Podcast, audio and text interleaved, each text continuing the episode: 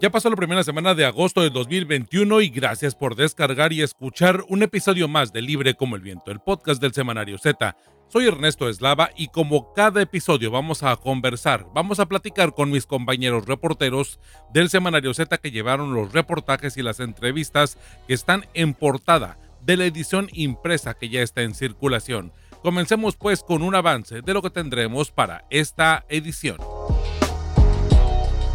Mantente informado con el Semanario Z. Súmate a nuestras redes sociales. En Facebook encuéntranos como Semanario Z, en Twitter como arroba Z en Instagram como arroba y en TikTok como Semanario Z. Ya casi somos 6 mil personas dentro de esta red social. Gracias por fortalecer la comunidad de TikTok del Semanario Z. Y también te invitamos a visitar ztijuana.com.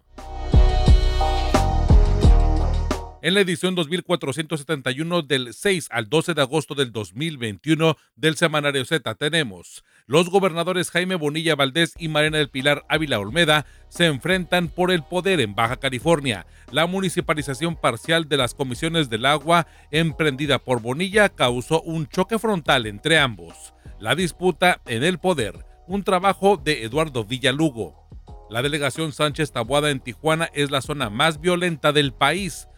Solo en esa zona se han cometido más de 150 homicidios en siete meses, por lo cual en el semanario Z publicamos los 22 más buscados, un reportaje de investigaciones Z.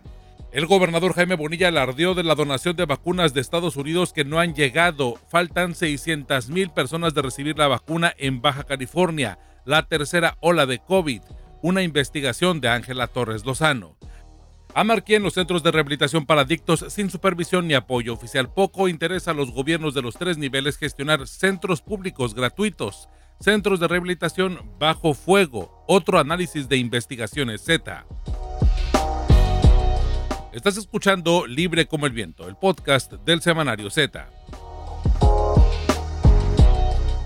Tercera ola de COVID-19, 600 mil residentes esperan vacuna que no llega. Es un trabajo de Ángela Torres Lozano en el semanario Z que ya se encuentra en circulación. En la página 26 podemos encontrar este, pues ahora sí que panorama, este trabajo eh, donde, bueno, más de 600 mil personas mayores de 18 años en Baja California aún no han recibido ningún tipo de vacuna y ante la prioridad del gobierno de México de inmunizar a otros estados de la República, el gobernador Jaime Bonilla, bueno, optó por gestionar este biológico con los vecinos del norte, es decir, con los Estados Unidos, y presumirlo pues antes de recibirlo. Ángela Torres, bueno, de entrada, eh, platícanos, bueno, qué es lo que ha pasado con esta vacuna, con la vacuna Johnson Johnson, que ha, pues ahora sí que promocionado, anunciado, presumido el gobernador Jaime Bonilla. Hola, Resto, eh, un saludo para todos los que nos escuchan. Pues nada, la vacuna Johnson no ha llegado, se anunció con bombo y platillo el 23 de julio, el viernes, que había una sorpresa. El gobernador mencionó que había una sorpresa en torno a la vacuna, pues había logrado la donación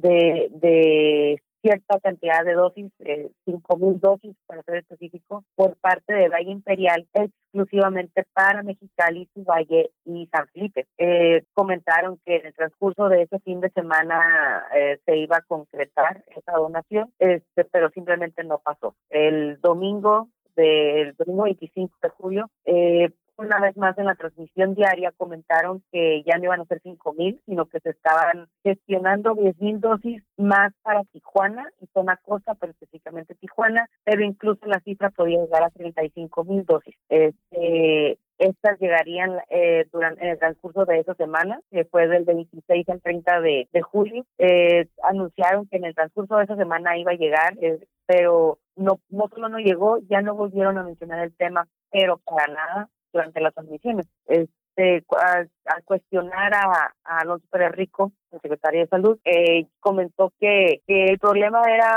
eh, que la, vacuna ya estaba casi aquí en, en territorio mexicano. Eh, no había ningún problema con aduanas, sino que el problema era el, la refrigeración termofín en la que viene basada la vacuna y pues sería Johnson Johnson. Eh, sin embargo, pues no, eh, prácticamente el secretario dijo que ya la vacuna ya estaba a nada de cruzar la frontera, no pasó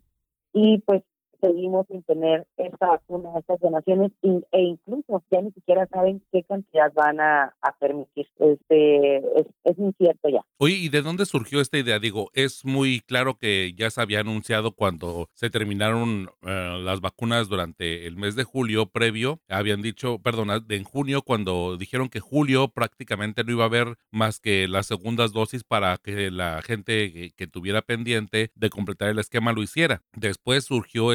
idea pero pues de dónde salió la idea, cómo es que surge esta pues supuesta posibilidad de que haya el donativo y digo supuesta o presunto porque pues no ha llegado, simplemente se ha presumido y hasta mandaron un comunicado, lo anunciaron en este mensaje unidireccional que el gobernador hace mediante su Facebook personal, pero pues realmente no ha no ha trascendido de ahí, ¿no? Sí, claro, eh, hay un interés muy especial entre los los condados, tanto de San Diego como de Valle Imperial, para que eh, se, se, se, incremente la tasa de vacunación en la región. Eh, eh, ahorita esos, esos condados están recibiendo una tercera ola muy intensa de, de COVID-19. tienen más variantes que los que podemos detectar aquí en, en Baja California y a nivel regional les conviene o nos conviene a todos, por así decirlo, que que la vacunación simplemente porque ya se ha comprobado que han reducido las hospitalizaciones y las defunciones a causa de COVID. Eh, se puso sobre la mesa y Bonilla gestionó para que se hiciera esa donación. Eh, ya se habían donado 26 mil dosis previas eh, por parte del sector empresarial, que fue cuando empezaron a, vacunar a la gente en la garita de San Isidro, si me recuerdas. Sí, claro. Este, ajá, entonces vieron que el, el proyecto funcionó, el programa funcionó y se empezaron a gestionar estas estas dosis, este, sobre todo en Valle, en Valle Imperial y Mexicali, porque Mexicali, pues como recordemos, es el que ha tenido más casos activos, no ha bajado desde, desde que comenzó el repunte. Y Valle Imperial es uno de los condados que también tiene eh, mayor incidencia por, por cada 100.000 habitantes en cuanto al virus. Eh, tiene menos que Mexicali, sin embargo, eh, es una región ellos también. Entonces, por eso la, la vacuna destinada específicamente para la capital del estado. Entonces, pues ya, si van a inmunizar este Mexicali, empezaron a gestionar por Tijuana por parte de San Diego. Esto es a nivel condado, a nivel municipal. O sea, es, es, es Valle Imperial y es San Diego quienes están con la intención de donar esa vacuna. Sin embargo, pues es de competencia federal todas las autorizaciones. Entonces, tienen que esperar a que la Casa Blanca autorice, este, mientras que los esos condados tienen que seguir el protocolo que les implementa la Casa Blanca. Entonces, eh, pues ya no se sabe cuándo va a llegar la vacuna. O sea, que hay confirmación de que va a llegar, según ellos, sí, pero no saben cuándo, no saben cuántas y no saben de qué farmacéutica. Digo, puede ser Johnson o puede ser Pfizer, este, pero pues ya, ya solo saben que va a llegar, no saben cuándo. Sí, claro, y, no se tiene una certeza muy clara, eh, ni tampoco, bueno, pues esto nos deja ah, ver que la estrategia al menos es eh, muy endeble o que codependemos de otras autoridades para poder obtenerla tanto a nivel federal en México como también allá en, a nivel federal en los Estados Unidos. Y, y en la en el semanario Z aquí en la en la página 26 eh, podemos encontrar, Ángela, en tu trabajo, bueno, es una tabla, una tabla de, bueno, una tabla a nivel Tijuana y una tabla a nivel Baja California, en donde podemos ver claramente el tema de los casos positivos nuevos, el caso de las defunciones, el caso de las nuevas defunciones, ¿no? es decir, el acumulado y también el, tema de, de, por día, los sospechosos, los casos activos y, y, bueno, hay que destacar que del 29 de julio al 4 de agosto, la cifra de casos activos ha estado oscilando entre los 589 y hasta la fecha del corte del 4 de agosto, 699, el pico al menos más alto durante estos eh, días en este periodo fue el día primero de agosto, en donde, bueno, pues a nivel Baja California, en todo el estado, había de activos 762. Y como lo destacas, y creo que es algo que tenemos que poner el foco, la mayoría de las personas que, que, que bueno, pues eh, eh, pierden la vida por el COVID-19 han sido personas que no se vacunaron o que el esquema estaba incompleto y se les dificultó por otra por otra situación de salud, a lo mejor puede ser una comorbilidad, en fin. Entonces llama, llama la atención por este tipo de situaciones en donde las estadísticas de casos activos las seguimos viendo eh, altas a comparación de, de, o bueno, muy similares a los de la segunda ola. En verdad que sí, de, de pronto alerta este tipo de situaciones y vemos cómo, este, bueno, pues las defunciones van eh, un tanto a la baja. Es algo que está pasando pues prácticamente en todo México, en todo el país, este tipo de, comparativas en donde la distancia entre una y otra es diferente a las de las otras olas, pero pues de ahí la importancia de estarse, de atender y, y de acudir a vacunarse. Me parece todavía sorprendente que haya personas que yo sé que a lo mejor por situaciones, pues a lo mejor religiosas, familiares o simplemente por alguna fobia, pues no este, pretendan o no de, alguna forma no se eh, quieran, eh, no se quieran vacunar, pero pues bueno, o sea, hay que privilegiar en este sentido la ciencia, hay que hacer un llamado a, a los líderes religiosos que tengan esta perspectiva de respeto al cuerpo humano y, y de alguna forma sus creencias los hagan eh, pues evitar la vacuna,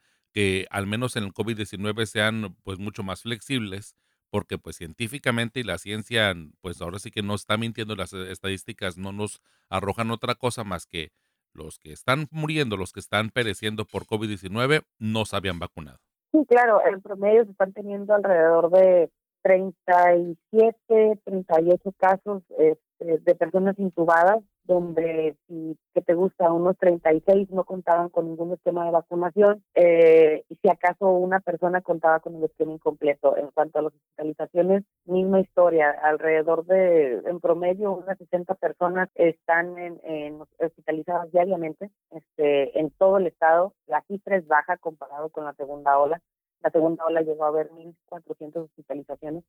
Este, ahorita tener 60 y e igual, ah, de 60 alrededor de 40, casi 50 no están vacunados. Entonces, eso es una evidencia de que efectivamente la vacuna funciona. No va a evitar que te dé el virus, pero va a evitar que te dé la, el modo severo, va a evitar que, que te intuben, va a evitar que mueras a causa de la enfermedad. Entonces, sí, es impresionante que si los casos activos que se están dando en el estado, tener casi 762, si mal no recuerdo, el 1 de agosto, eh, fue, eh, o sea, es alarmante, te, te, indica que sí, hay mucha movilidad. Tijuana y Ensenada son los que están, están repuntando en cuanto a casos activos. Este, sin embargo, también está diciendo que la vacuna está funcionando. O sea, ¿por qué? Porque se ve reflejado en, los, en, las hospitalizaciones. Ah, disminuyeron 200 camas de hospital, ahorita hay, hay alrededor de 198, si mal no recuerdo, y pero son suficientes y en cualquier momento que surja eh, un incremento de hospitalizaciones, los hospitales COVID se van a volver a reconvertir. Entonces, este, pero sin embargo, ahorita se está manejando de una manera controlable. Sin embargo, eh, la, la ocupación hospitalaria está aumentando alrededor del 44-45%, por ciento, perdón, cuando hace un mes pues estábamos en 26, estábamos en 23, o sea, sí, sí, hay, sí hay un incremento gradual, pero como lo menciono, gradual, se va controlando conforme va creciendo cada punto porcentual o va apareciendo cada hospitalización. Y, y eh, quiero destacar un poco, eh, hace unos días escuché eh, una entrevista precisamente con el exsecretario de Salud en México,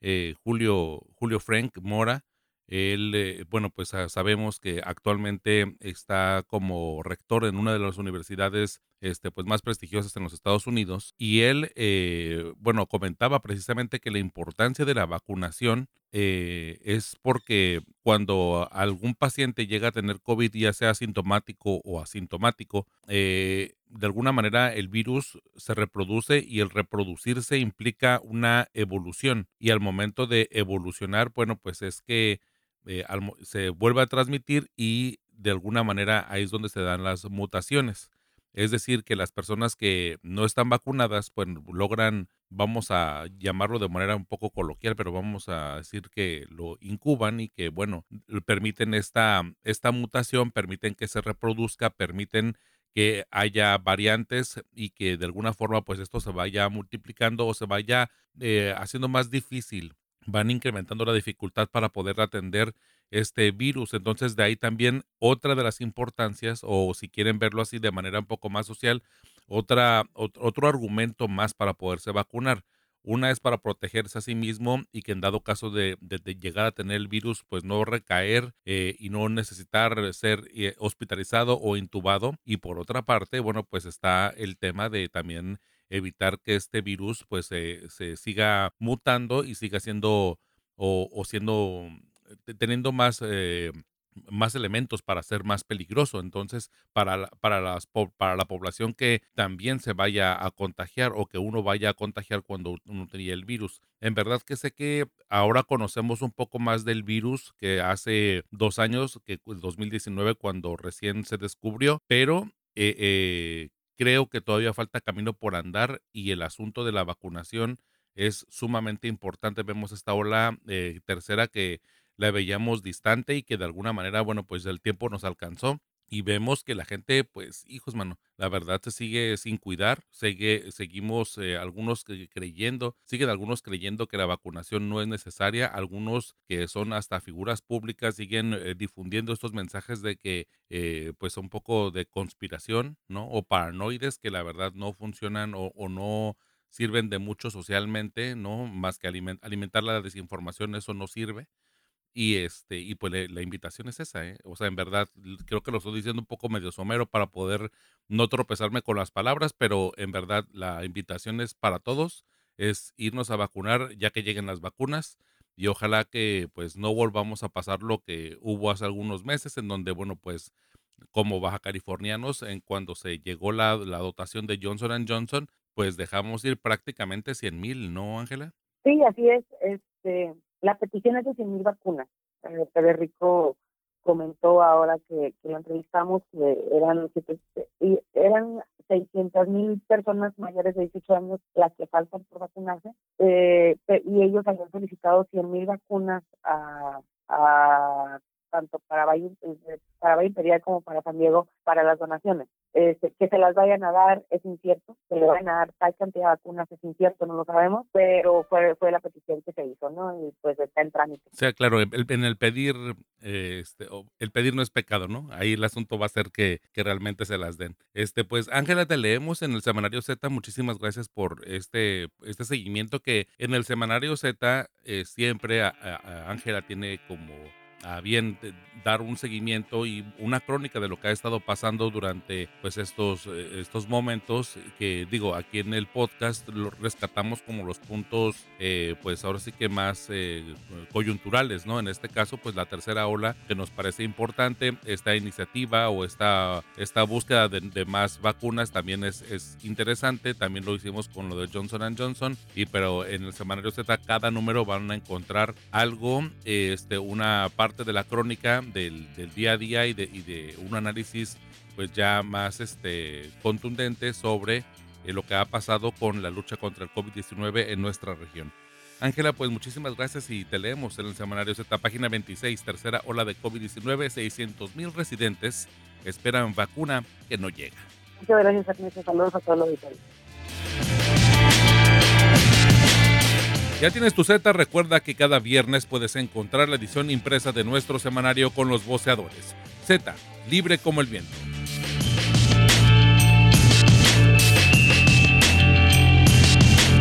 Los 22 más buscados es el reportaje titular del semanario Z que ya se encuentra en circulación, un trabajo de investigaciones Z, como ya lo sabe, es el asunto de la crónica de semana con semana de qué va el tema de la seguridad pública en Baja California y la incidencia delictiva. Sabemos por números anteriores al semanario Z que las autoridades eh, locales, las autoridades del gobierno del estado, de la Fiscalía General del Estado, pues han estado persiguiendo a los generadores de violencia y en esta ocasión, bueno, pues tenemos... Eh, de, Investigaciones Z los rostros, los nombres que ustedes pueden consultar en el semanario Z sobre estos 22 perfiles, sobre estos 22 expedientes de nombres de personas este, pues, que han generado violencia y que tienen en su haber bueno, diferentes delitos que son investigados en diferentes índoles. Y para este tema de investigaciones Z vamos a platicar con la editora general del semanario Z, Rosario Mozo. Rosario, eh, platícanos de qué va esta investigación. Hola Ernesto, un saludo a nuestros oyentes, te explico. En la nota de esta semana eh, tenemos que ver primero que Tijuana es la ciudad más violenta de México, lo que ya hemos comentado en otras ocasiones, pero la ciudad está dividida en 14 distritos. De esos, la zona Sánchez Taboada es la que más homicidios registra. En los primeros siete meses del 2021, más de 150 cadáveres calcinados, baleados y muchos mutilados han sido levantados por el Servicio Médico Forense. Este número representa el 13% del total de los homicidios de la ciudad. Al comparar la gestión del gobierno anterior con los 21 meses del, gobierno actual, Tijuana registra una reducción de 180 muertos al mes a 169 homicidios al mes, lo que significa que este año tenemos 200 o no tenemos 240 muertos menos. De acuerdo a las autoridades, esto ha sucedido porque en el mismo periodo de tiempo también aumentó el número de asesinos detenidos. El año pasado se habían capturado 387 matones en un promedio de 21, 22 meses, mientras actualmente en el mismo periodo se han detenido a 865 sicarios. Actualmente capturan un promedio de 41 homicidios al mes. Sin embargo, esto no ha sido suficiente para que Tijuana y Baja California salgan de los primeros lugares nacionales en la violencia criminal. Eh, y dentro de esta violencia criminal destaca lo que sucede en el distrito Sánchez Tabuada y para entender la magnitud vale decir que mientras en distritos como La Mesa y Santa Fe se registraron entre 6 y 10 muertes violentas en 7 meses, la Sánchez Tabuada acumuló 150 asesinatos. Precisamente fue esta alta incidencia criminal la que provocó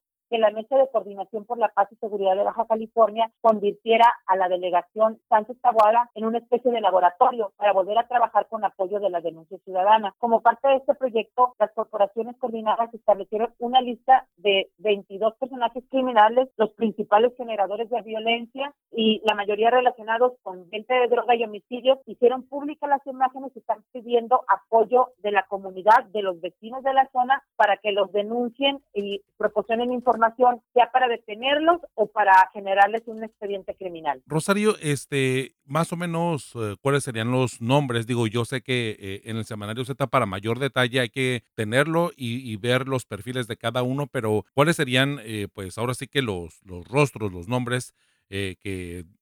se te vienen como los más importantes o los más destacados, mejor dicho, de esta relación de los más buscados? Mira, está Rodolfo López Arellano, un tijuanense de 33 años, que es actualmente la cabeza más visible del cártel Jalisco Nueva Generación. Tiene dos domicilios conocidos en la misma delegación Sánchez Zaguada, otro La Pesa, pero no ha sido localizado y tiene una orden de aprehensión por un homicidio cometido en el año 2018. Está lo que consideran el segundo o el segundo de López Arellano, que es Cristian Jonathan López Cabo 64. Este joven tiene apenas 25 años, también nació en Tijuana, ha sido detenido en tres ocasiones por portación de armas, una por venta de droga y actualmente está siendo investigado por homicidio. También tienen orden de aprehensión por homicidio René Salazar el Mauri, José Heriberto Ochoa el Huesos y eh, existe otra orden de aprehensión, pero esto es de parte del gobierno de Estados Unidos en contra de Israel Alejandro Vázquez, el cabo 50, también del cártel Jalisco Nueva Generación, a quien lo buscan en, en el país vecino por tráfico de drogas. Hay otros nombres como Alfredo Jaime Alonso, Saúl Gaona Guarneros, Luis Alberto Moreno Fierro, Leonardo Valentín Hernández, eh,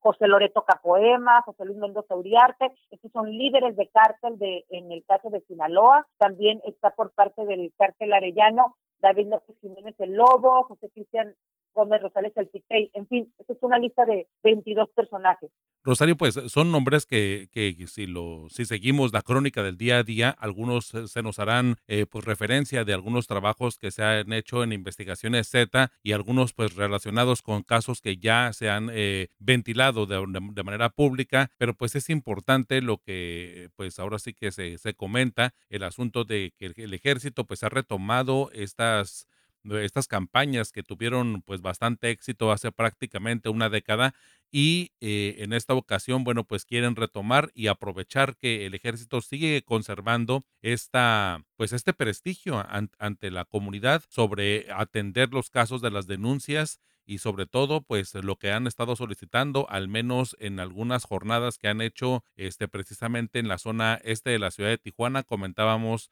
de esta delegación Sánchez Tabuada, en donde se ha concentrado gran parte de, de esta disputa y donde hemos visto, pues ahora sí que día con día, el tema de la violencia. Eh, me parece que ahí es donde el ejército pues ha colocado o donde hizo algunas jornadas eh, por la paz y precisamente solicitaba la denuncia de las narcotienditas, de estos distribuidores de puntos delicados que la comunidad, bueno, pues eh, ahora sí que ubicara y, con la finalidad de que se tomara alguna acción para poder disminuir los índices delictivos y también, pues ahora sí que los indicadores homicidas, que me parece que eso es lo que pudiera eh, tener mayor impacto en el tema de la sensación de inseguridad. Pero a final de cuentas, como eh, comentas en cuanto a las estadísticas, hay una disminución, pero es tan, tan leve o o prácticamente, pues ahora sí que son tan parecidas las cifras de años anteriores con este que eh, creo que estamos normalizando una situación eh, macabra que no deberíamos de tenerlo como sociedad. Así es, Ernesto. Mira, eh, quiero hacer un, un comentario respecto a los nombres. Los nombres los estableció la mesa, todas las autoridades incorporadas a la mesa de, coordinación. Incluso ha habido algunos comentarios que al parecer algunas de estas personas ya no están en el estado, incluso que algunas fueron asesinados y no han sido identificados. Aquí yo creo que esto es todo parte del proceso. Es información oficial, es un proyecto que está encabezando el ejército, la corporación o la organización o la institución que en la que más confían los, los ciudadanos, los baja californianos, está comprobado. Y, y bueno, van en un proyecto similar al, al de 2008, 2011, donde hablaba que el ejército sí iba, el ejército sí iba a apoyar, iba a atender las denuncias y por eso dieron a conocer los, los números, que yo creo que es importante que los mencionemos en esta ocasión, para que si la gente quiere denunciar de manera anónima, puede hablar al 089 para ser atendido por, por la Guardia Estatal de Seguridad e Investigación y si, y si lo que quiere es atención del ejército, está el número 664-685-0297 o el número 664-636-6897 y por vía electrónica el correo denuncia zm minúsculas arroba sedena.gov.mx. El, el, aquí, bueno, todos hemos visto cuando suceden cosas extrañas. En, en el caso de Sánchez Taboada está el proyecto de atención directa. De, de, eh, podemos ver si funciona hasta el momento, a pesar de que lleva dos o tres semanas, únicamente un delincuente de esta lista ha sido detenido. Entonces es cuestión de ver si la gente deja de normalizar lo que ocurre y empieza a denunciar. Así es, el, el, tema de normalizar creo que es lo más peligroso y ya lo habíamos visto hace una década cuando de pronto, bueno, pues una de las eh, preguntas que, que, seguramente todos nos hicimos o que a, todos llegamos a escuchar eh, en el trabajo, en las comidas, eh, era, eh, oye, ¿cuántos hoy este, asesinaron? ¿no? Y que de alguna forma se convertía en una en un tema como de tabulador, ahí un poco eh, escabroso, pero que también generaba como curiosidad, pero en ese día a día empezamos a normalizar que el índice fuera alto y, y ahora que vemos, pues ahora sí que en días en donde hay de seis a nueve o más homicidios, pues siento que nadie nos estamos escandalizando cuando no es algo normal como sociedad. Y quiero reiterar los teléfonos que comentas,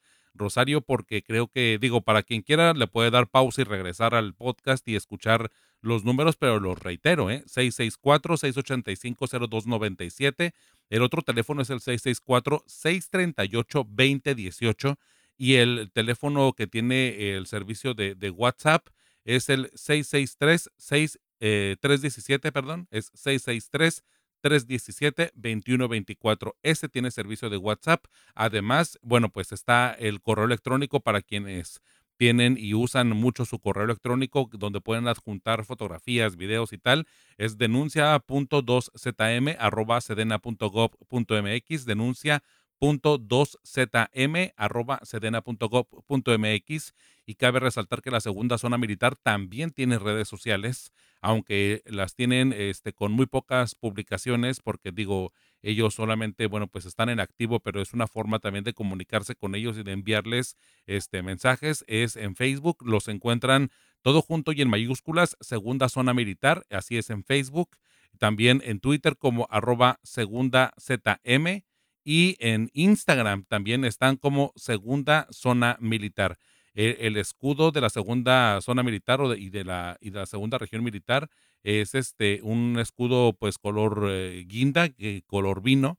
con dos estrellas y una, un, pues una banda tricolor que atraviesa este escudo. En verdad, este, digo, para que ustedes lo ubiquen, al momento de que lo puedan contactar por redes sociales. Las vías están ahí, hay que recordarlas y hay que tenerlas muy presentes porque hace una década funcionó bastante bien esta conexión de, de la comunidad con el ejército mexicano, el acercamiento, la denuncia, el señalamiento en contra de las narcotienditas, en contra de lugares o de o de pues escenarios en donde vemos que hay actividades eh, a lo mejor no tan lícitas o que ponen en riesgo a la comunidad, bueno, hay que denunciarlo y de alguna forma, bueno, pues presionar a las autoridades a que se haga algún operativo y que se haga algo al respecto sobre las zonas que nos ponen en riesgo prácticamente a todos. Y este y pues señalarlo siempre será bastante este, bueno para la comunidad porque pues eh, de forma anónima al menos ha sido una de las vías o una de las estrategias en donde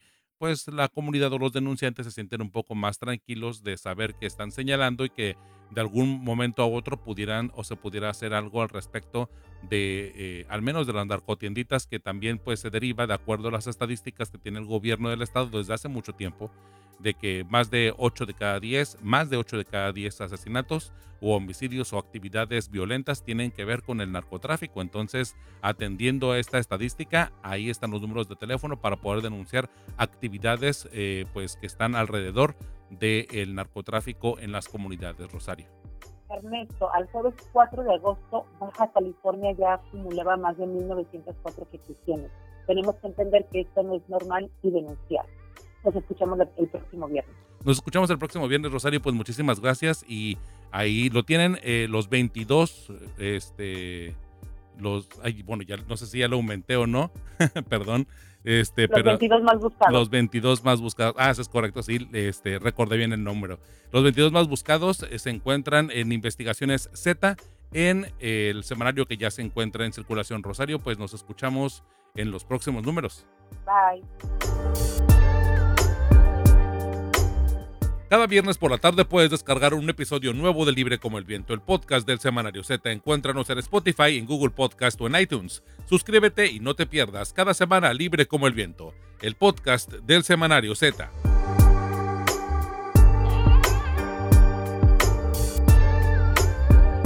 Centros de Rehabilitación Bajo Fuego es uno de los reportajes de investigaciones Z que hay que destacar en este número que ya se encuentra en circulación. El panorama es el siguiente, miren, sin apoyo gubernamental ni tampoco una supervisión efectiva en los centros de rehabilitación para adictos, operan pues ahora sí que en la anarquía. Poco interesa el asunto a los tres órdenes de gobierno que no gestionan centros públicos gratuitos ni tampoco bueno programas que sean realmente o vamos a decirlo así científicamente comprobable que baje o disminuya el consumo de la marihuana y las metanfetaminas. Pero bueno pues adolece también de tratamientos y esto convierte a los centros de rehabilitación en una situación más vulnerable de la que se encuentran los, los pacientes que se acuden a estos centros y algunos hasta de manera reiterativa. De este tema de investigaciones Z vamos a platicar con Luis Carlos Sainz, que nos tiene pues ahora sí que amplios detalles sobre este trabajo de investigaciones Z que podemos encontrar en la edición impresa en la página 32. Luis Carlos, bueno, eh, háblanos un poco acerca de, de este panorama de los centros de rehabilitación de las adicciones en todo México. Ernesto Eslava, un gusto saludarte, un saludo a todos y a todos los que escuchan el podcast. Efectivamente es un panorama pues incierto, es un gran pendiente que se tiene aquí en México y más a raíz de la reforma penal constitucional de 2008 porque una de las grandes apuestas era que iba a haber más centros de rehabilitación para la deshabituación de las personas que consumen sustancias tóxicas y resulta que no se tiene ni siquiera un censo o, digamos eh, actualizado, cierto, de cuántos anexos o centros de rehabilitación existen. Se estima que por cada uno que está registrado, por lo menos existen seis, siete que no lo están, ¿no? Y que aparecen de la noche a la mañana e igual desaparecen. Y ha sido una situación en la que particulares, pues han, de buena voluntad muchos de ellos, puesto estos centros de rehabilitación, quizá pasaron por ese trance del consumo de las drogas y bueno, a manera de retribuir y de ayudar a otras personas lo han hecho de, de corazón, pero también ha habido otros centros de rehabilitación que con intereses extraños, muchas veces económicos, eh, pues de obtener un lucro, también han abierto y no cuentan con ningún tipo de regulación. Mientras tanto, el panorama del consumo sigue aumentando, nuestras encuestas mm, precisamente de las adicciones van atrasadas dos, tres, cuatro años y pues es un panorama, como decíamos, incierto y que al principio servía de pretexto cuando se hablaba de la lucha contra las drogas, pues eh, el presidente de la República decía, no, no podemos hablar de, la lucha contra las drogas, primero hay que hablar de reducir el consumo de las mismas, ¿no? Y vemos que ni una ni otra cosa han sido posibles. Luis Carlos, eh, en esta investigación, eh, ¿qué se pudo encontrar en torno a los problemas principales que tienen pues estos centros de rehabilitación? El primero de ellos, como lo comentabas en la introducción, es la falta de supervisión. No hay autoridad suficiente para acudir a verificar qué es lo que está pasando, ni la parte sanitaria, ni tampoco en problemas ya de procuración de justicia, porque regularmente cuando nosotros escuchamos una noticia de un anexo, pues es porque ya hubo un homicidio a golpes, o hubo alguna situación que rebasa las cuestiones de la comunidad y entonces aparecen a través de medios de comunicación, ¿no? Quien tiene un panorama muy real, pues son las personas familiares que están lidiando con este asunto de las adicciones de sus parientes, pero los demás nos enteramos porque pasan algunas cosas malas, ¿no? Y es por esa falta de, de vigilancia, instalaciones obsoletas, no tienen mantenimiento, hay falta de higiene, eh, estancias inadecuadas, muchos de ellos están sobrepoblados, hay revoltura entre hombres, mujeres, adolescentes, la gente que trabaja ahí muchas veces lo hace de manera voluntaria y no cuenta con la capacidad ni la capacitación adecuadas, es decir, no son profesionales muchas de las personas que trabajan en los anexos. Y desde luego hay tratamientos violentos porque no saben cómo someter a estas personas que muchas veces están eh, en, en esta situación del síndrome de abstinencia o son violentos, algunos de ellos tienen algunos otros trastornos, en fin, internamientos forzados, también conocemos muchas noticias de ese tipo y bueno, pues esto es lo que está pasando dentro de estos centros de rehabilitación. Sí, vaya, no nada más es un lugar para que los animen a no consumir, sino hay que atender el, el inicio, el origen de estos problemas y en cada persona es algo, pues ahora sí que puede ser completamente diferente, ¿no? A final de cuentas son problemas eh, psicológicos, algunos otros podrán ser incluso problemas psiquiátricos que ante la falta de un diagnóstico, ante la necesidad de atender alguna de las, eh, pues ahora sí que vaya exigencias que hace el cuerpo, bueno, pues eh, ahora sí que algunas personas eh, tendrán la facilidad o la tendencia de encontrar otra sustancia que sustituya lo que el cuerpo está pues exigiendo y se suministra así drogas. Y bueno, estas personas con altas necesidades, tanto de salud mental, psiquiátrica y, bueno, pues de, adicciones también, de alguna forma es un caldo de cultivo para diferentes eh, situaciones de violencia que hemos visto, ¿no, este Luis Carlos? Porque hemos visto desde, desde lugares en donde pues llegan y los acribillan, en donde los reclutan, en fin, ¿qué es lo que, qué es lo que tenemos este ahora sí que, o qué es lo que describimos ahí en el en la investigación, Luis Carlos?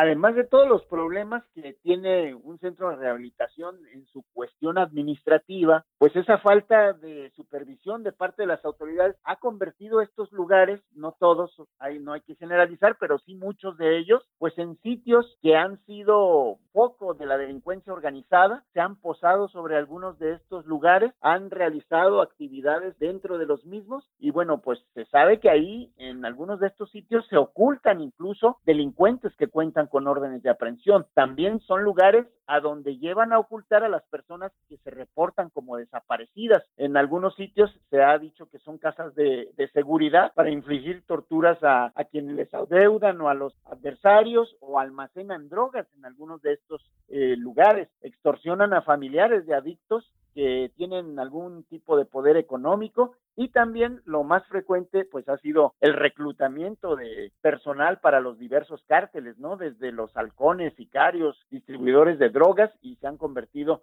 en narcotienditas. Y como mencionabas, de la violencia, bueno, pues de 2019 hacia la fecha es cuando ha aumentado todo esto de pues los asesinatos eh, masivos dentro de los eh, anexos, entre ellos en 2019 uno en Santiago de Colima, en Santiago en Manzanillo, en Colima, eh, otro más en Ensenada, hubo por ahí en 2020, que ha sido el año más terrible en esta situación, pues asesinatos masivos de 10 personas en Irapuato en junio, en julio, en Irapuato también otros 28 asesinados y en Celaya, en octubre de 2020, cuatro personas más que fueron acribilladas. Y, y Luis Carlos, para tropicalizar esta investigación que pues toma datos y toma este, indicios e investigación a nivel nacional, este, cabe tropicalizar que, bueno, durante esta administración actual hace ya poco más de año y medio, eh, el gobernador Bonilla, dentro de sus promesas de campaña, eh, estaba el tema de crear un instituto estatal precisamente para atender eh, a, los, a las adicciones. Y, y, bueno, fue un instituto, o es un instituto, si se logró crear, que se desprendió del Instituto de, Salud Mental y de Psiquiatría aquí en Baja California, pero que ahora sí que siendo muy honestos y después de haber eh, platicado con la, con la directora de este instituto estatal, pues nos conversaba de que eh, el presupuesto que les autorizaron es el que equivaldría al personal administrativo y, y bueno, también el gasto corriente de pues eh, el uso de algunos automóviles, de la impresión de algunas lonas, y bueno, pues algunos suministros básicos de oficina, pero de ahí no pasó a mayores, o sea, es decir, la papelería no pasó a mayores y bueno, prácticamente este instituto pues gestiona, ¿no? Eh, los casos que se va encontrando, los casos que van atendiendo otras dependencias y que recaen o que se recargan en, en el Instituto de Atención a, a, las Adicciones aquí en Baja California y pues ellos nada más recanalizan, pero realmente pues como hacíamos mención al principio, era el tema de que no hay una, un proceso pues gratuito, un proceso que esté dando el Estado y que pues son las iniciativas privadas, ¿no? O, estos grupos que si bien a bien pues lo hacen a lo mejor algunos con mucho corazón, pero pues realmente necesitarían de robustecer, ¿no? La atención, profesionalizarla, ¿no? En términos de salud mental, de psiquiatría, de, de atención incluso pues de salud para poder, poder científicamente poderlos lograr y sacar adelante a las personas con adicciones porque si no, bueno, pues es un bucle, es un ciclo de nunca acabar. Claro, desde luego que cuando hay cambios en las legislaturas llegan nuevos diputados que traen buenas ideas y también en algunos ayuntamientos, oye, ¿por qué no hay eh, centros de rehabilitación que sean oficiales, que sean del gobierno? Hay que crear uno pero luego viene esta situación, ¿no? No hay dinero que alcance para ello. Y bueno, ahora con las políticas de austeridad y que se han cerrado fideicomisos, incluso recursos como para las estancias infantiles y otras cosas, pues obviamente con mayor razón algunos organismos de la sociedad civil dejaron de recibir recursos y desafortunadamente pues vemos que además de todos los problemas que tienen los centros que están abiertos a la fecha, pues eh, no hay la posibilidad de ese tratamiento real precisamente científico y profesional. Y, fíjate que Luis, Carlos, ah, esto es como dato personal y, por ahora sí que por mi círculo cercano de, psicólogos que me han comentado, psicólogas que me han comentado este, este tema, de pronto yo les pregunto si han ellos atendido casos eh, pues de personas con alguna adicción o, o, personas que hayan salido de algún proceso judicial que les llevó a la cárcel y este y, y lo que me comentan es que de hecho ese perfil que, tiene una conexión con la criminología o que tiene una conexión con el tema de adicciones a sustancias, este, pues con alta adicción que los hacen pues tener, eh, ahora sí que a lo mejor hasta situaciones psicóticas, eh, me, me, dicen que, que, no hay tanto perfil, o sea que en verdad eh, los especialistas en este ramo, una, que deben de tomar en algunas ocasiones, al menos en Baja California, eh, cursos, talleres, este, trabajos eh, propiamente académicos en otras partes del país y algunos hasta en otras partes del mundo, a lo mejor en línea, pero sí es estas especialidades son pocas, es decir, que el personal que a veces atiende esto y que pues resulta tener éxito en estas áreas, una de dos, o salió del país o estuvo fuera del estado este, tomando cursos y de pronto, bueno, pues involucrarse en estas áreas o por otra parte puede ser también personas que ya ah, ahora sí que a prueba y error al estar involucrado en esas áreas de la psicología, pero ya de forma en el campo laboral, es como logran la, perfeccionar sus técnicas o conocer mucho más eh, de los perfiles que pudieran tener tanto psiquiátricos, psicológicos, estos, estos pacientes. En verdad, yo quiero reiterar que, este tema de la atención, al menos a los, a los adictos, está muy relacionado, muy de la mano con el tema de la atención psicológica, de la salud mental, con el tema incluso psiquiátrica, en dado caso de que requieran de alguna, de alguna dosis controlada de ciertas sustancias llámese medicamentos controlados o incluso, este, vamos a decirlo así, ilegales, pero de alguna forma, bueno, pues que lleven un proceso de un tratamiento de desintoxicación medido y científicamente avalado. Eso yo creo que es otro tema, pero que sí me gustaría o, quise dejar como en claro, porque ese es otro reto, la formación de, de, especialistas que tengan ese perfil y que puedan atender a todos nuestros pacientes, porque hay que asumirnos como sociedad, entonces son nuestros pacientes que enfrentan este, este tipo de problemas y ante sus desesperaciones, pues logran cometer o involucrarse en situaciones que probablemente ni siquiera están buscando. Y esos expertos están expuestos a ciclos, sobre todo, como mencionabas en la parte gubernamental, pues a que si eres parte del equipo de, y si no, entonces pues adiós, ¿no? Y muchas veces se van a la iniciativa privada donde les puedan pagar y que generalmente pues son esos centros que tienen pues ahora sí que una mayor preparación, pero que no están al alcance de la mayor parte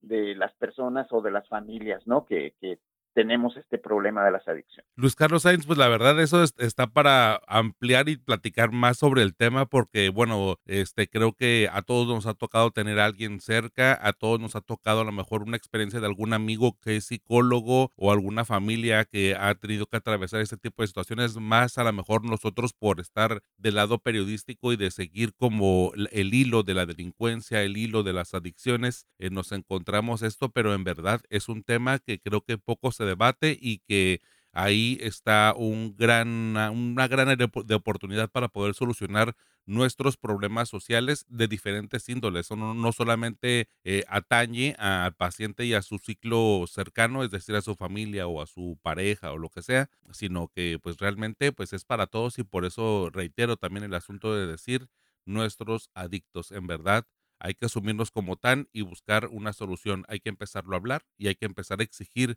a diputados, a regidores, alcaldes, a gobernadores e incluso al presidente de la República, a funcionarios que hagan algo, que tengan una estrategia concreta y que no nada más eh, como en Baja California se cree la dependencia y tenga nulo presupuesto para poder atender de forma autónoma y profesional a un paciente, ¿no? O sea, realmente eh, más gestores creo que es lo que menos necesitamos. Necesitamos más áreas en donde se trabaje y donde de verdad, bueno, se apliquen conocimientos para poder sacar adelante a los pacientes que ya llegaron al punto de solicitar ayuda y que de forma voluntaria quieren hacerlo. Y sobre todo, ahora que la delincuencia organizada ha metido la, la nariz en esos lugares y que son los que de pronto aparecen pues como los héroes de, de esas personas, ¿no? Y no para bien. Pues sí, la verdad sí, y, mira, reitero, ¿no? El tema de que este asunto es para platicarlo largo y tendido y hasta invitar a especialistas, fíjate que me parece que es un, un buen tema de oportunidad, pero a los escuchas en verdad les invito a que lo hablen allí en su familia, con sus vecinos, eh, a los casos que tengan cercanos probablemente y que tengan confianza que lo,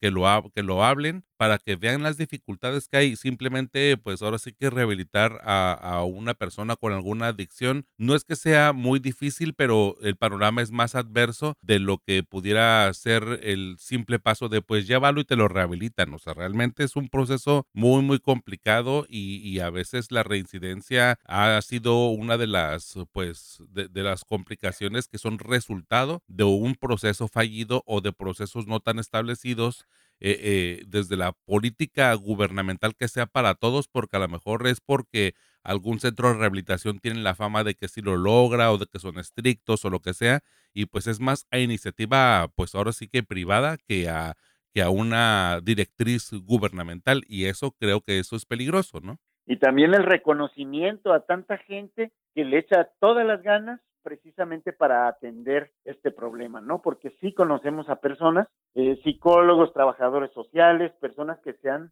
inmiscuido en esto porque tuvieron alguna experiencia trabajando pues en reclusorios o en algunos otros lugares y continúan esa labor, ese apostolado eh, de una manera que pues es más lo que ellos hacen que lo que les retribuyen incluso con. Así es, apostolado, bien dices tú, este Luis Carlos. Luis Carlos, tus redes sociales para poder compensar, eh, conversar y después de, de, revisar y de leer este reportaje, eh, pues ahora sí de investigaciones esta que se encuentra en la página 32 de la edición impresa, pues empezar el debate, ¿no? A lo mejor por redes sociales, ¿cuáles son tus, uh, con tus contactos, tus redes? A través de arroba Sainz Luis Carlos es la cuenta en Twitter personal y además pues está arroba Z Tijuana. Perfecto, Luis Carlos, pues leemos este reportaje del cual pues ya conversamos y platicamos acerca de, de él, un tema peligroso y bastante espinoso, el Centros de Rehabilitación Bajo Fuego en México. Muchísimas gracias Luis Carlos y pues nos escuchamos pronto. Un abrazo para todas y para todos. Gracias Ernesto. Estás escuchando Libre como el Viento, el podcast del Semanario Z. La disputa por el poder es el titular del Semanario Z que ya se encuentra en circulación de un trabajo de Eduardo Villalugo que desde Mexicali tiene un panorama, pues ahora sí que más global, mucho más completo en torno, bueno, pues a este, a esta guerra que hay dentro de, pues ambos personajes del partido Morena, tanto la, eh, la gobernadora electa y eh, alcaldesa con licencia de Mexicali, Marina del Pilar Ávila Olmeda, y el gobernador Jaime Bonilla Valdés, pues en torno a esta transición gubernamental que se ha tornado bastante eh, atractiva en el círculo de la política, porque pues ambos están luchando por el poder, ambos están pues de alguna forma colocando el tema de la municipalización de las comisiones del agua como uno de los puntos pues mucho más álgidos, mucho más más delicados, espinosos, eh, para poder, pues ahora sí que ver quién tiene más poder, quién tiene más, este, pues ahora sí que eh, fuerza dentro del partido Morena y, y, fuerza dentro de la política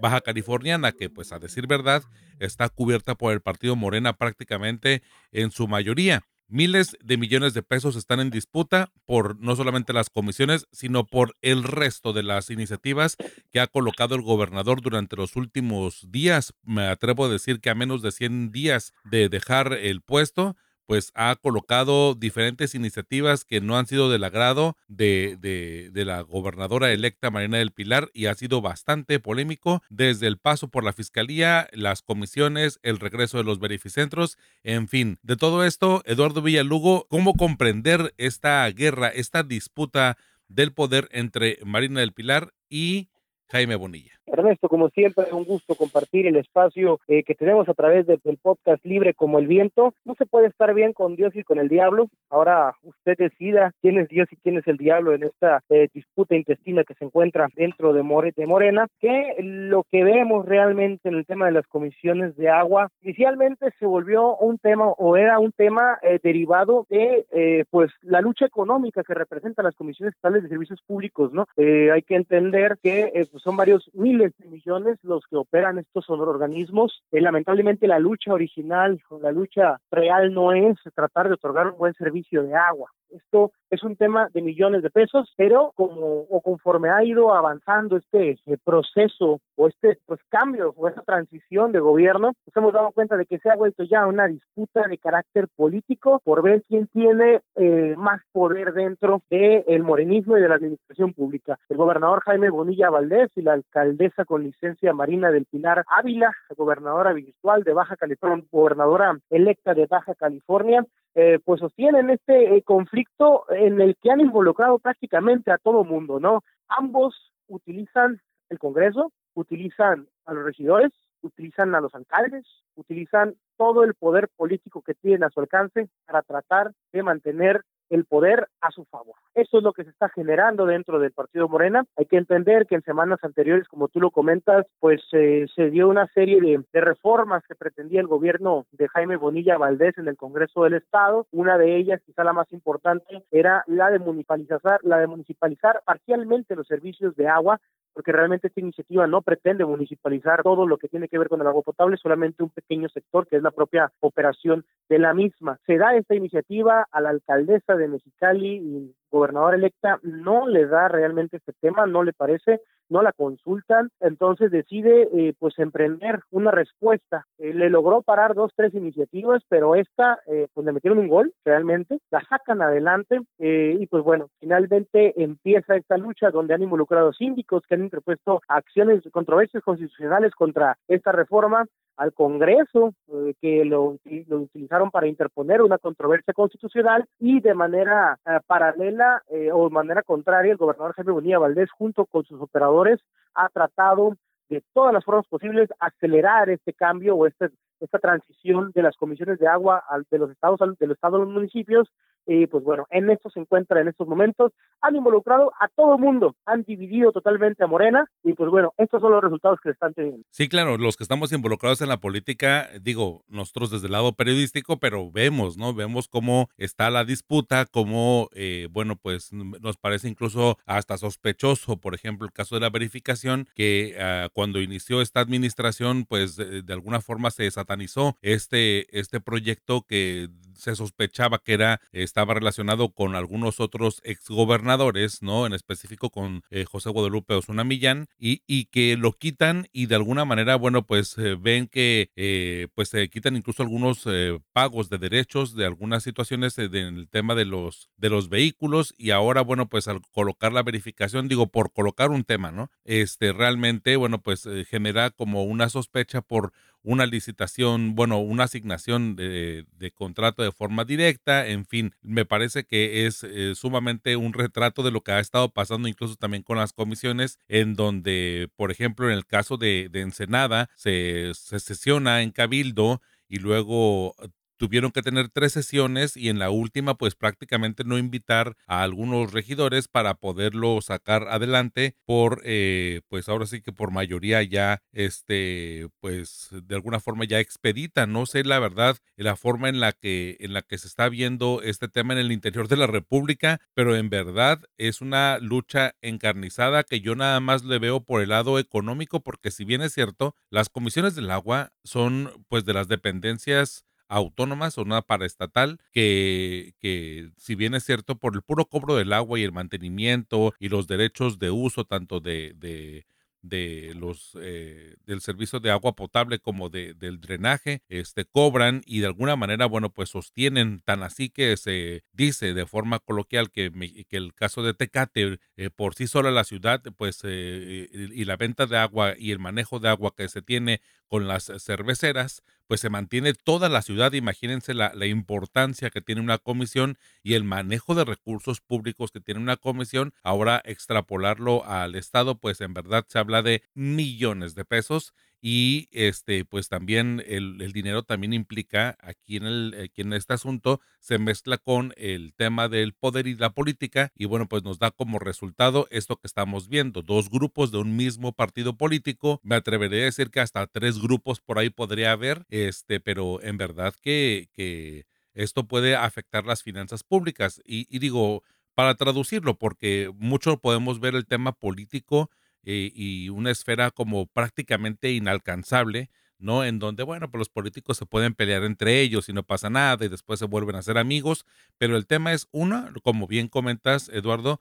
el asunto de eh, que eh, la disputa aquí no es sobre quién va a dar y quién va a poder proveer el mejor servicio a la ciudadanía, eso por una parte, otra, un tema de, de que ya los pozos eh, de agua y bueno, la forma en la que llega el agua y se puede suministrar las presas y tal, pues están prácticamente colapsadas, no hay este, tanta agua y la que hay no hemos logrado tener una política pública eficiente para poder abastecer el agua, al menos en Tijuana, en Rosarito, en Ensenada, en donde es donde se carece más de, agua eh, potable. Y por otra parte, bueno, pues el asunto meramente de lo técnico, cuando veíamos que cuando inició la, la gestión del Bonilla Valdés, eh, se creó la Secretaría del Agua, bueno, pues para muchos fue un tanto entre polémico, pero lógico que hubiera una Secretaría del Agua que pudiera este, centralizar o de alguna forma coordinar los esfuerzos de cada una de las cuatro comisiones que hay en Baja California, pero ahora municipalizarlas y en lugar de ser cuatro, pues ahora son, van a ser cinco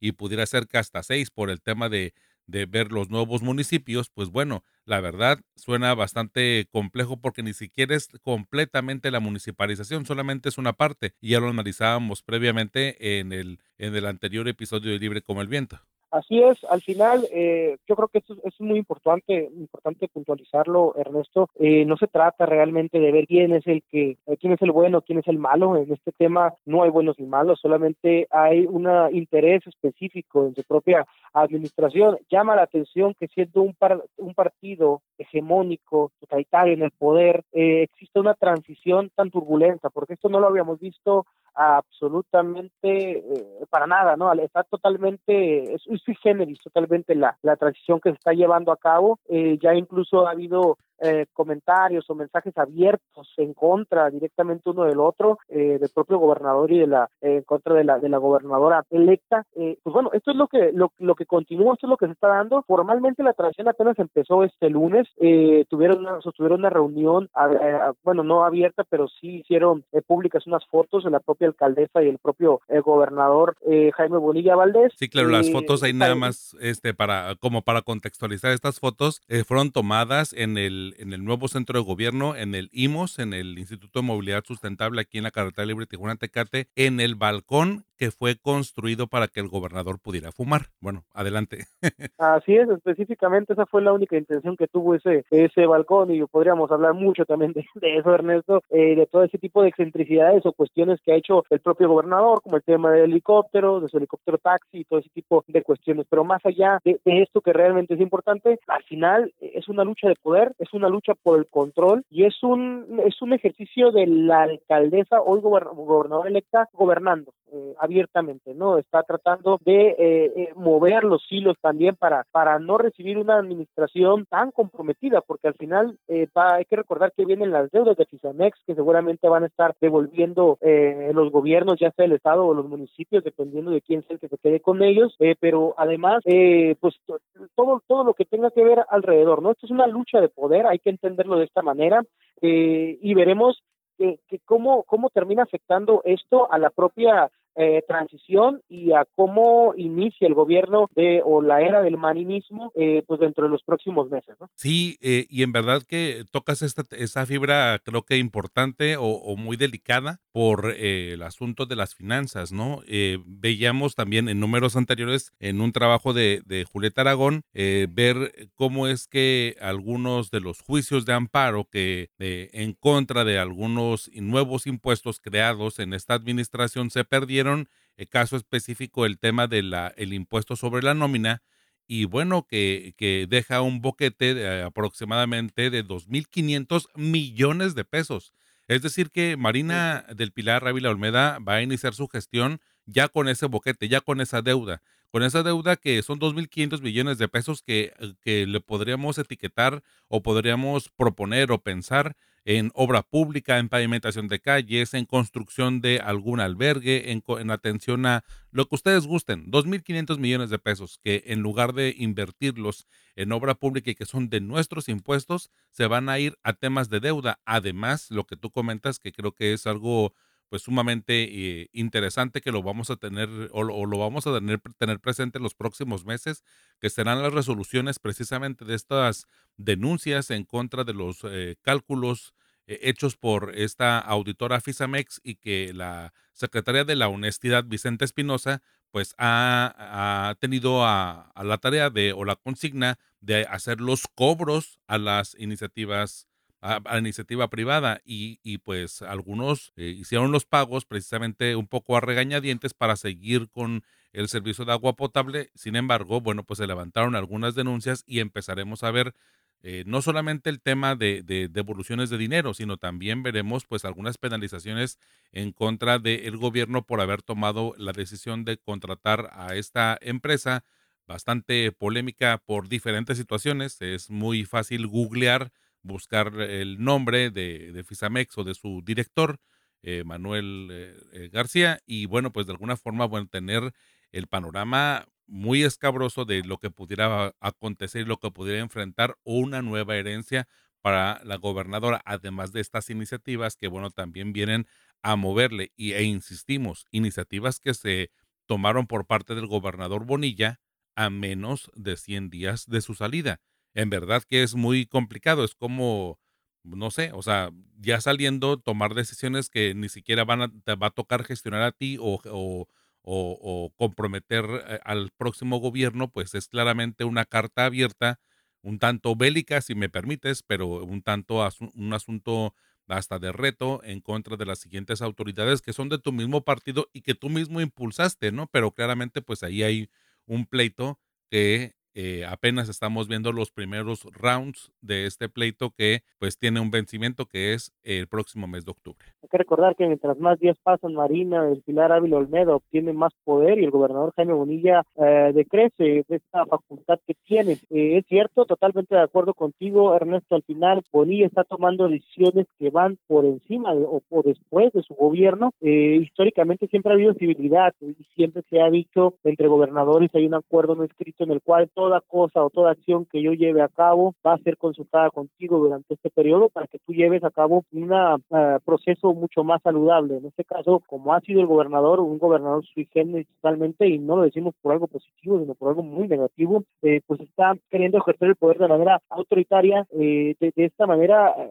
tan, tan negativa como lo ha hecho durante estos dos años eh, y pues bueno, la respuesta eh, tenía que ser obligada porque les han metido préstamos, les han metido concesiones, les han metido endeudamiento, les han metido infinidad de cosas y no respondían. Ya vemos que el marinismo está respondiendo y veremos hasta dónde alcanza porque pues, la forma de actuar del comunismo siempre ha sido lo más marrullera posible, no la forma de amedrentar, de intimidar, eh, a, los opositores eh, o incluso a los afines eh, con tal de obtener sus beneficios. incluso la propia empresa Fisamex es el ejemplo tangible de un gobierno que eh, pues la única forma que tiene para convencer es a través de la presión y la amenaza. Veremos qué pasa, eh, al final de cuentas todavía queda transición, mucha transición y pues veremos qué, eh, qué resultados terminan deparando y quién termina ganando en los rounds. Lo que sí queda claro es que a Bonilla le urge sacar estos temas y a Marina le urge prolongarlos. Y este, pues hijos, mano, la verdad bastante escabroso. Te leemos, Eduardo Villalugo, en la página 14 del semanario Z,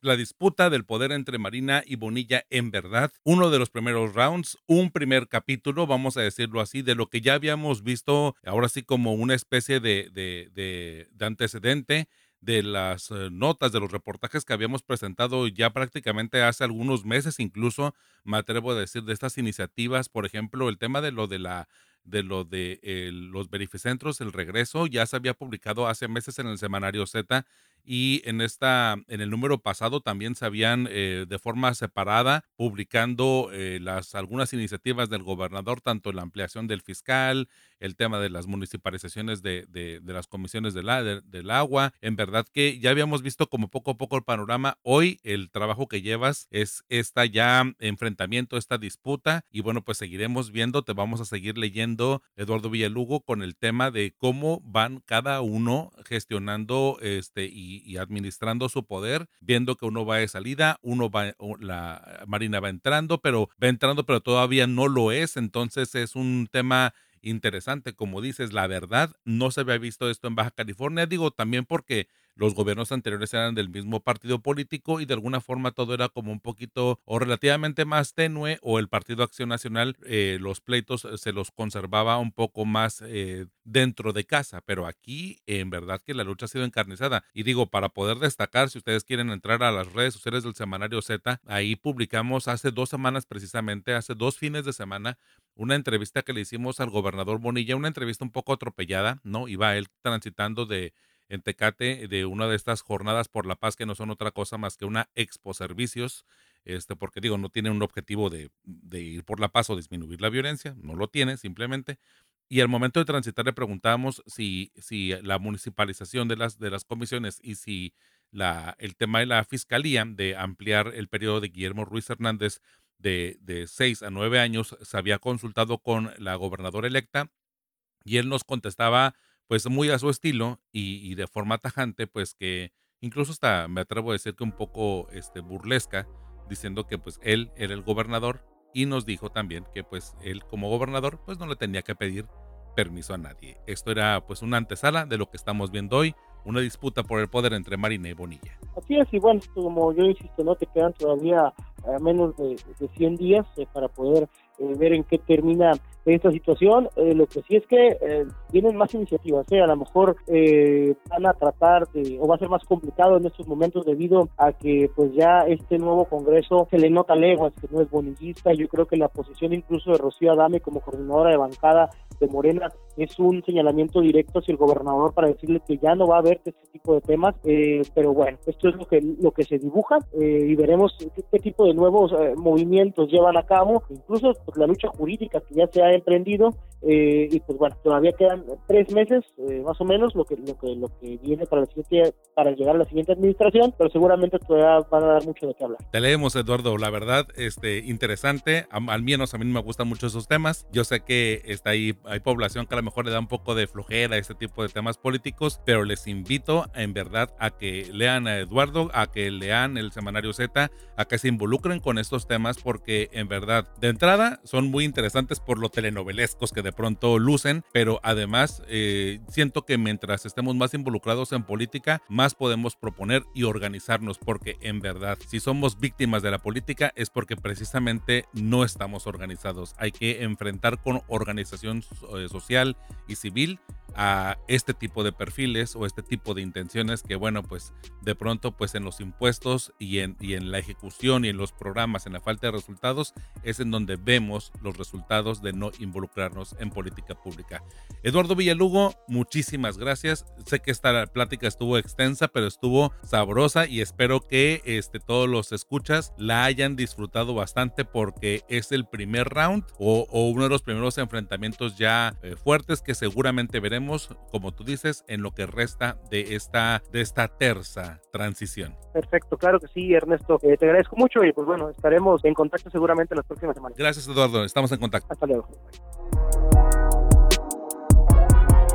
Y bien, como cada viernes por la tarde, puedes descargar un nuevo episodio referente a nuestra edición impresa del Semanario Z. Gracias por acompañarnos. También gracias a mis compañeros que participaron en esta edición, Ángela Torres Lozano, Eduardo Villalugo y Luis Carlos Sainz. También gracias a la editora general de información Rosario Mozo, Adela Navarro y René Blanco, codirectores del Semanario Z, y al valioso apoyo de todo el equipo de periodistas y de personal administrativo del semanario. Soy Ernesto Eslava, me encuentras como arroba Ernesto Eslava en todas las redes sociales. Y ya saben, los espero para reencontrarnos el próximo viernes en Libre como el Viento, el podcast del Semanario Z.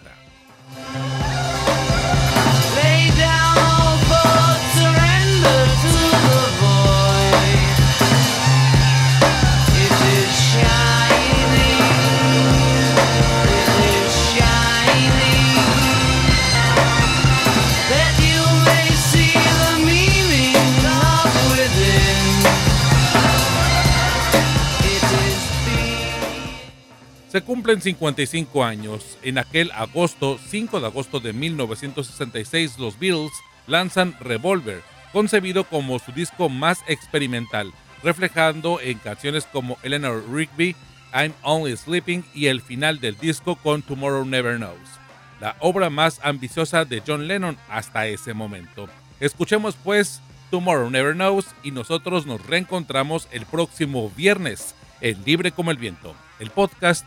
el podcast del Semanario Z.